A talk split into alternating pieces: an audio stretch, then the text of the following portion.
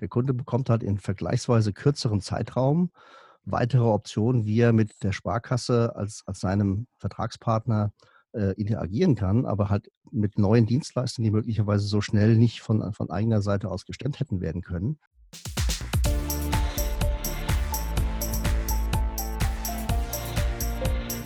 Plaudertaschen, der Podcast von Robin und Patrick über das Banking von morgen. Herzlich willkommen zu einer neuen Folge vom Plaudertaschen-Podcast. Äh, wie immer an meiner Seite der Robin. Hallo zusammen. Hi, grüß dich. Und wir haben auch heute wieder einen Gast dabei, und zwar den Christopher. Schön, dass du dabei bist. Hallo zusammen. Ja, schön, ja, dass du da bist, Christopher. Wir möchten heute ähm, ja mit, äh, mit dir, Christopher, über äh, eine Studie reden, die ihr ja von EY zusammen mit dem Sparkassenhub äh, veröffentlicht habt wo es um das Thema äh, Banken und Fintechs äh, im Jahr 2020 geht. Ähm, aber ich glaube, bevor wir thematisch einsteigen, ähm, kann Robin vielleicht noch mal ein paar Worte zu dir sagen. Genau. Wir haben ähm, diesmal als Gast Christopher Schmitz. Er ist Partner ähm, im Financial Service Bereich bei EY und äh, Leiter des europäischen Fintech-Teams. Und wie Patrick eben schon gesagt hat, hat äh, eben EY kürzlich mit dem Sparkassen Innovation Hub eine Studie aufgelegt, wo es, wo es, wo es darum geht, ähm, wie Banken und Fintechs eigentlich kooperieren. Die Studie heißt Unite. Und das ist genau der Aufschlagpunkt, wofür, womit wir, worüber wir heute sprechen möchten mit dir, Christopher. Ähm, und, und zwar, äh, ja, was war eigentlich die, die, ähm, die Zielsetzung dieser Studie oder was ist die Zielsetzung dieser Studie? Und ähm, ja, warum habt ihr euch den S-Hub, also den Sparkassen Innovation Hub, als Autor mit dazu genommen und als Partner mit dazu genommen? Vielleicht, ja, das ist eine gute Frage. Dazu, vielleicht kannst du dazu was sagen. Frage. Ja, also wir betrachten seit äh, 2015 eigentlich in der jährlichen Studie den Fintech-Markt in Deutschland, arbeiten hier natürlich auch im Verbund mit unseren europäischen äh, Partnern in London, äh, Paris, Skandinavien, Italien, wo auch immer Fintech-Ökosysteme stattfinden sind selber auch in der Startup-Szene sehr aktiv, ähm, haben zum Beispiel auch einen eigenen Early Stage Accelerator, die EY Startup Academy, die jetzt wieder losgeht für dieses Jahr, auch schon im vierten Jahr mittlerweile. Ähm, ja, und wir haben dann einfach jemanden gesucht, mit dem wir im Markt auch neue Themen aufnehmen können. Der S-Hub fokussiert sich ja ebenfalls auf Entwicklung so im Tech-Segment und ist im Fintech-Markt sehr aktiv, ähm, auch in der API-Schnittstellenentwicklung sehr aktiv äh, und ist deswegen als Spieler aus der Sparkassen-Finanzgruppe für uns ein spannender Partner. Ja. Und ähm, als wir dann mit den S-Hub-Kollegen zusammensaßen, haben wir auch schnell gemerkt, dass da eine, eine angenehme und äh, fruchtbare Zusammenarbeit entsteht, äh, wo wir eher so ein bisschen die Außensicht auf Digitalisierung und auch die europäische Sicht auf äh, Digitalisierung und Tech-Transformation mit einbringen können und der S-Hub natürlich die, die, die Sicht auch einer etablierten, ähm, einer etablierten Finanzgruppe mit einbringt, was, was für uns dann wiederum sehr spannend ist. Kooperation ist übrigens nicht nur auf die Unite-Studie bezogen, sondern wir haben uns auch weitere Themen gemeinsam vorgenommen für die nächsten Wochen und Monate, wo wir spannende Tech-Inhalte auch für den Goldilocks Newsletter aufbereiten. Das sind ja dann vielleicht auch Themen, die wir dann nochmal in, in, in weiteren Folgen vielleicht mal vertiefen können, wenn das spannend ist. Ja, stimmt. Absolut. Okay. Ja, cool. Ja. Wir haben ja äh, in einer der letzten Folgen ähm, auch schon ein bisschen intensiver über den, über den S-Hub gesprochen, mit, mit Jens zusammen, mit dem Leiter. Ähm, jetzt haben wir auch das Thema äh, Fintech schon angesprochen, jetzt hier in den ersten Minuten. Und wir haben uns ein bisschen hier auch im Podcast ähm, vorgenommen, dass wir Buzzwords äh, so ein bisschen erklären wollen, ähm, weil, weil die Hörerschaft auch ja nicht immer im Innovationsbereich ist, sondern, sondern sehr vielfältig. Und äh, wie gesagt, also S-Hub, den Sparkassen Innovation Hub, da sind wir schon mal näher drauf eingegangen. Ähm, jetzt wird mich noch äh, das Thema Fintech interessieren. Ähm, das ist für, für einige vielleicht noch ein komplett neuer Begriff, für andere vielleicht nicht so ganz. Wie würdest du denn äh, für dich persönlich äh, Fintech definieren? Also wir, wir haben das, ähm, da gibt es ganz verschiedene Definitionen im Markt. Ja, wir haben es relativ eng definiert entlang der ähm, ja, des Alters von Unternehmen, entlang der, der, des Fokus von Unternehmen. Und für uns bedeutet im Kern Fintech technologiegetriebene Innovation im Financial Services Segment. Ähm, da haben wir aber gesagt, nicht jedes äh, äh, Fintech, was man vielleicht landläufig so als Fintech bezeichnet, da gibt es ja auch sehr, sehr große wie eine Klarna oder wie PayPal, die eben gerne auch mal als Fintech bezeichnet werden. Die qualifizieren mhm. wir nicht mehr als Fintech, sondern für uns gibt es einfach enge Maßstäbe. Das heißt, es muss äh, ein Startup sein es muss äh, in Deutschland eine Niederlassung geben. Das heißt, wenn wir ein deutsches Fintech auch als deutsches Fintech zählen, dann muss es hier auch tatsächlich aktiv sein. Und das mhm. Startup darf nicht älter als zehn Jahre sein. Okay, und wie viel, wie viel Fintechs habt ihr da in Deutschland gezählt? Also mit der Definition? Du hast ja gerade gesagt, äh, wie diese ist und Ja. Ja, also wir haben, ähm, es hängt natürlich ein bisschen davon ab, wie breit man die Segmente definiert. Wir hatten in den vergangenen Jahren eine, so eine recht strenge Definition auch angewendet. Mhm. Jetzt ist ja in den letzten äh, Monaten äh, oder Jahren kam ja dieses Thema Beyond Banking Startups, also Themen, die auch über die klassische Bankdienstleistung hinausgehen, auch dazu. Man kann sagen, das nächste Buzzword direkt Beyond Das Banking. kommt, genau, kommt direkt dazu. äh, Da werden wir gleich wahrscheinlich auch nochmal drauf eingehen. ja. Und äh, wir haben ja auch sehr intensive Kooperationen zwischen der Finanz, äh, Finanzbranche und den Fintechs mittlerweile am Start. Ähm, Mhm. Deswegen heißt die Studie ja auch Unite, ja, Verbindung oder sich, sich, sich zusammenzuschließen.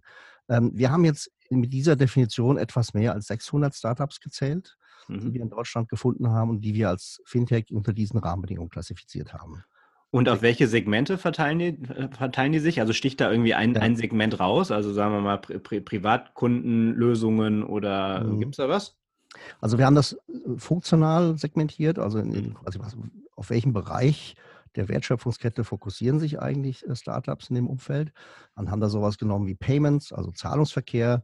Banking und Lending, also letztlich klassisches äh, Kreditgeschäft und normales Banking, Investech, das ist Vermögensanlage, PropTech, das ist Innovation im Immobilienbereich, Financing und Funding, InsurTech, glaube ich, spricht für sich, das ist dann der Versicherungsbereich. Mhm. Dann haben wir noch äh, genommen Financial Marketplaces und Aggregators, also sind so die Check 24s dieser Welt, die, die man, glaube ich, auch schon ganz gut kennt.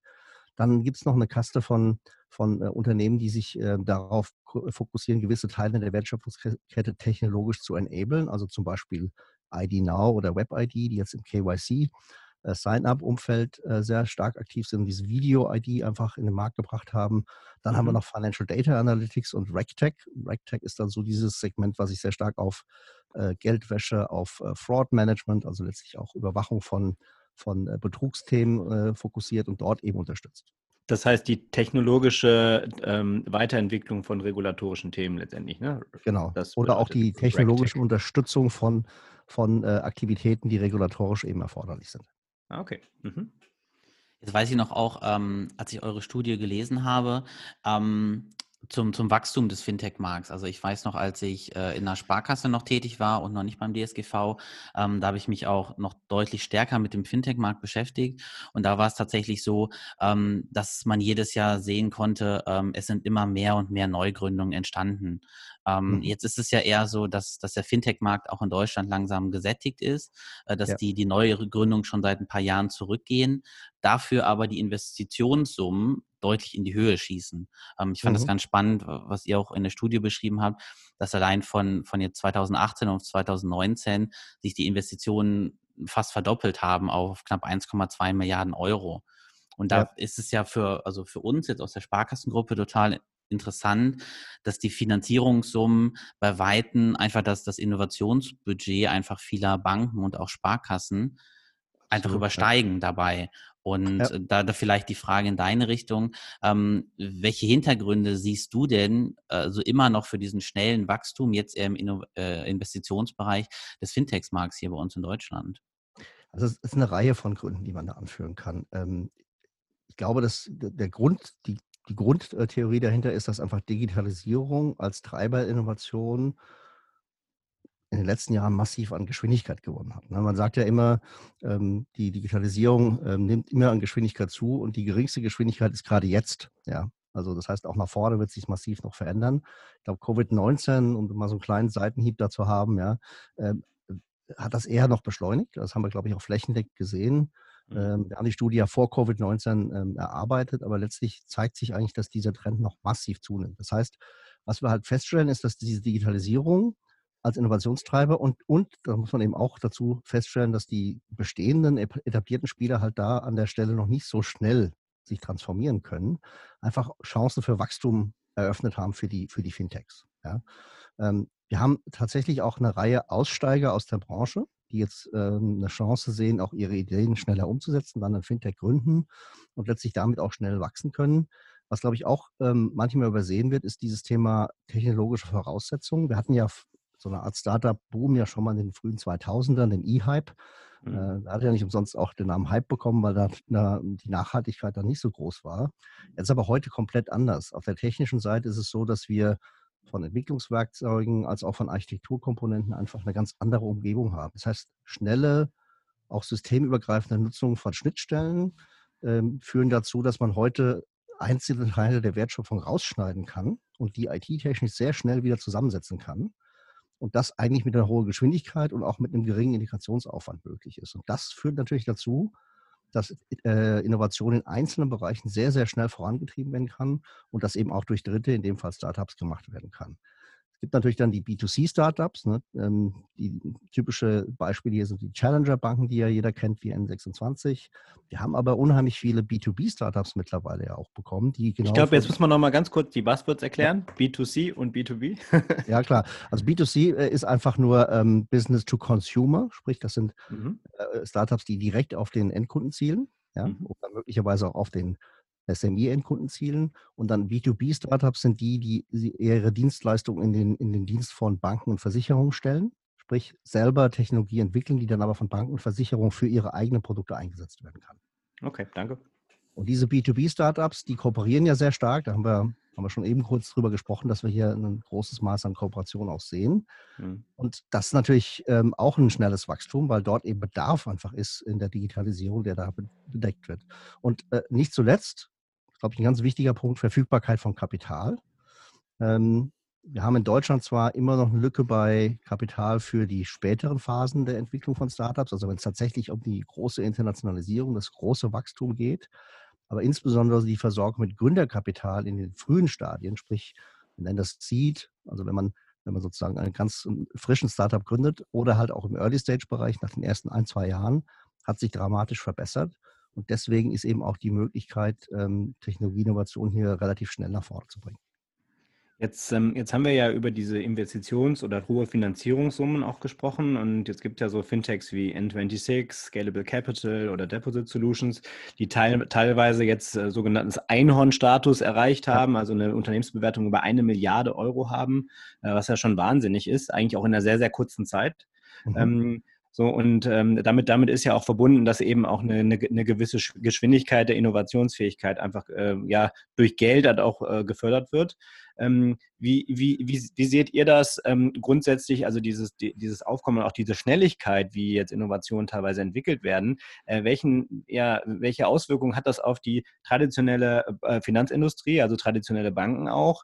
Ähm, hat das eine Sogwirkung? Also äh, ist es so, dass man, dass man dadurch natürlich auch die, die Innovationskraft auch bei den oder vielleicht auch die Notwendigkeit, Innovationen zu fördern ähm, äh, oder anzugehen, bei, bei traditionellen Banken sich, äh, sich auch beschleunigt?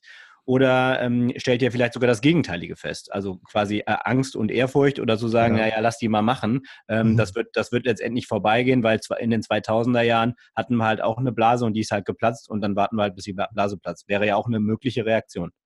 Also ich, ich denke, wenn man mal sich so die Entwicklung der Finanzindustrie der letzten fünf Jahre anschaut, vielleicht auch ein bisschen getrieben durch die Finanzkrise damals 2008, 2009, äh, ist die, die Bankenbranche ehrlicherweise vergleichsweise in Bezug auf Digitalisierung spät dran. Ja. Jetzt hat man schon immer digitale Produkte gehabt. Ich meine, wir haben ja nie irgendwelche Produkte zum Anfassen letztlich gehabt in der Bankenbranche. Aber ähm, es war eben doch von der, von der Geschwindigkeit und auch von den, von den möglichen Alternativen für Kunden relativ lange ehrlicherweise ruhig. Ja.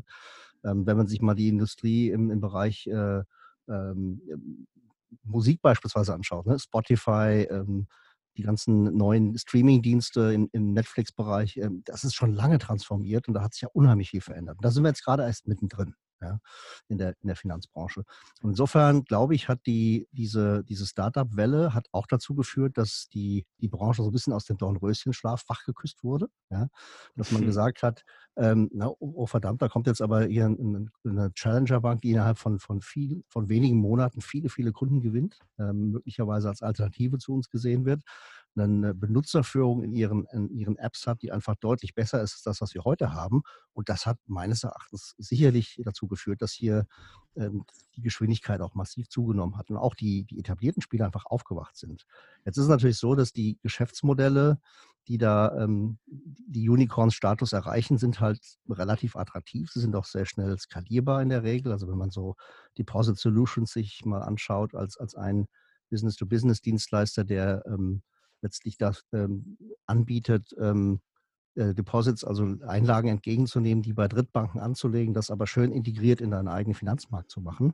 Das ist ein Geschäftsmodell, was nicht nur Deutschland äh, betrifft, das ist relativ schnell auch international einsetzbar. Die mhm. Kollegen sind ja dann auch schnell am Start.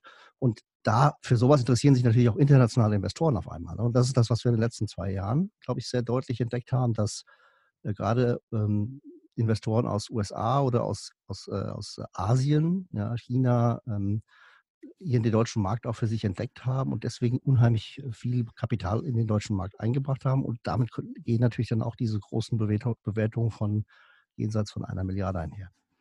Hm. Ich glaube, was ähm, fand ich auch noch gut, was du gerade gesagt hast. Ähm, die, die Finanzbranche ist ja ein bisschen spät dran gewesen, wenn man sich, wenn man sich andere ähm, Branchen anschaut, gerade auch in Bezug auf Digitalisierung. Ähm, ich habe ich hab das früher auch festgestellt, als ich noch, noch deutlich stärker mich mit damit beschäftigt habe. Ähm, teilweise war ja auch die Finanzbranche noch gar nicht so gefordert wie andere Branchen, finde ich, weil ja. die, die disruptive Entwicklung einfach noch nicht so schnell vorangeschritten ist. Da sind ja andere Branchen, du hast jetzt Musik angesprochen, da gibt es auch noch äh, einige andere, die sind einfach überrollt worden, ähm, mhm. auch von, von diesen Big Tech-Unternehmen. Ähm, trotzdem muss sich jetzt die, die Finanzbranche ähm, halt auch deutlich anstrengen, glaube ich, gerade im klassischen Bankensektor, weil man jetzt gefühlt sagen kann, äh, wir haben uns noch vielleicht ein bisschen zu lange in Sicherheit gewegt. Das ist so, so ein bisschen meine Einschätzung dabei. Und da mhm, fand ich es auch, auch so sehen, ja.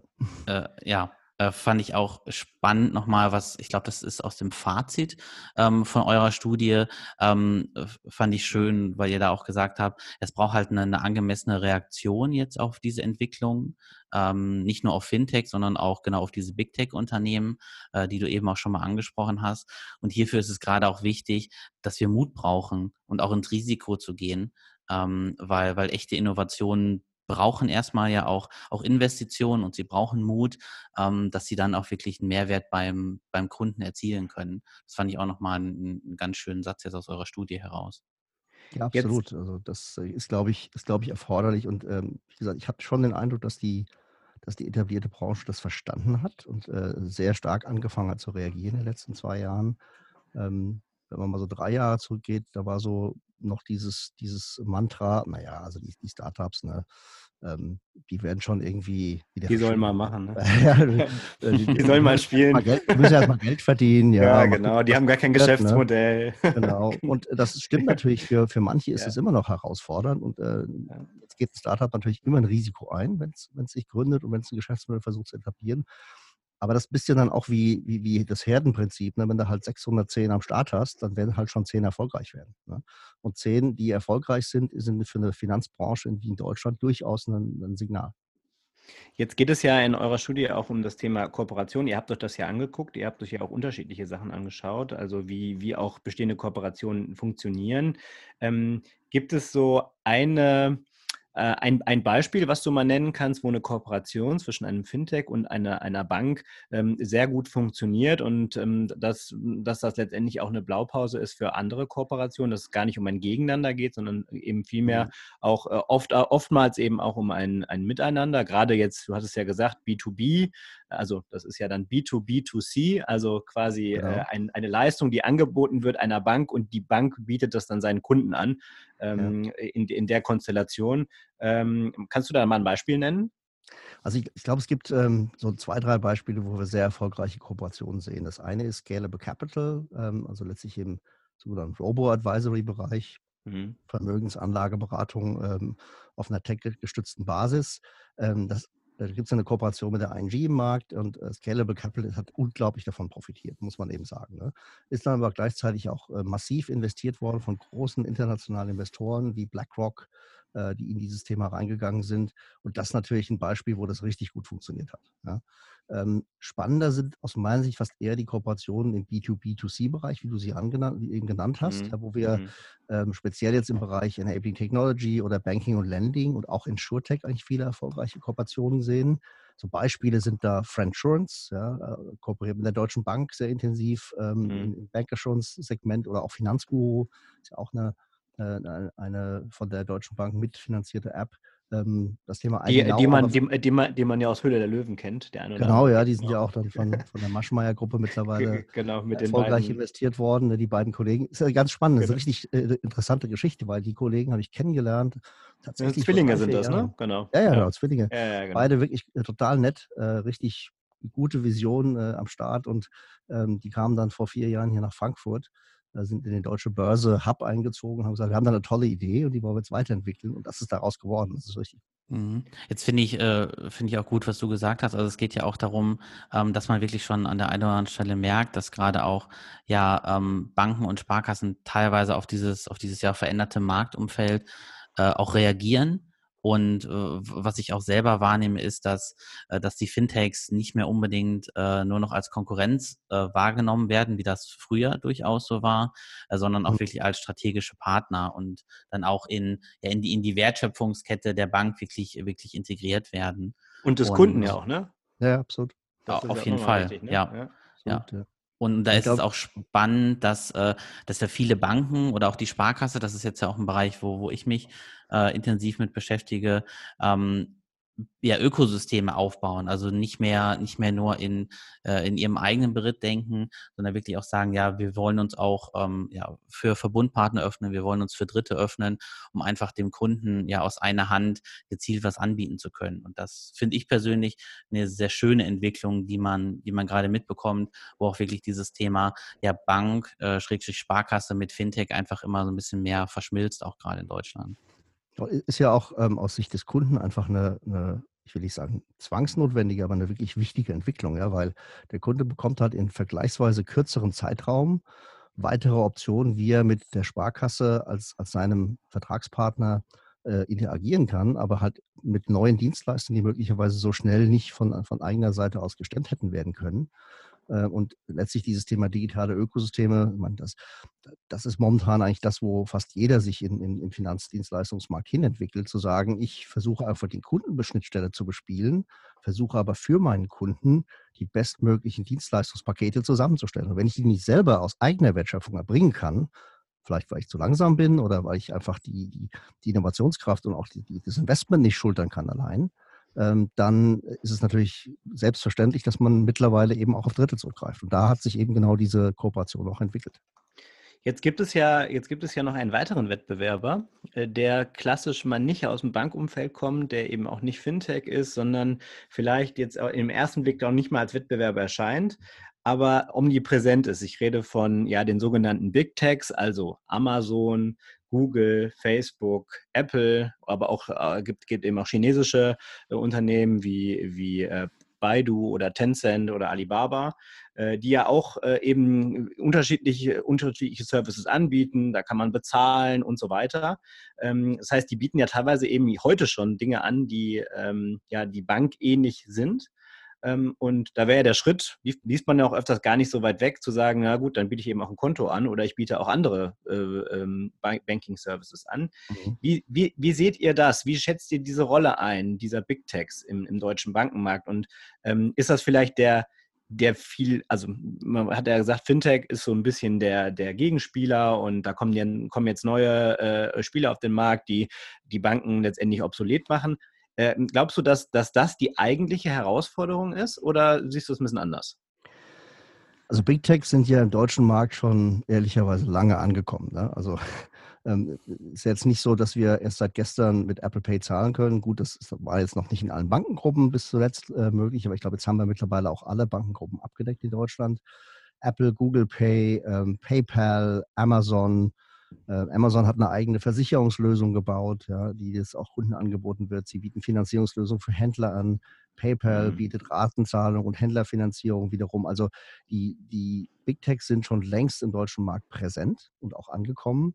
Sie sind auch aggressiv im Partnering. Also wenn ihr, wenn ihr zum Beispiel schaut, dass Goldman Sachs sich mit äh, Apple zusammentut, ähm, Goldman Sachs, äh, eine Investmentbank, ja, die dann irgendwie, irgendwie über Nacht zur Retailbank äh, geworden ist, ähm, haben ja ein Produkt Markus gelauncht was im Grunde ein Retail-Produkt ist. Also die, die Grenzen einfach zwischen den verschiedenen was, was, Branchen.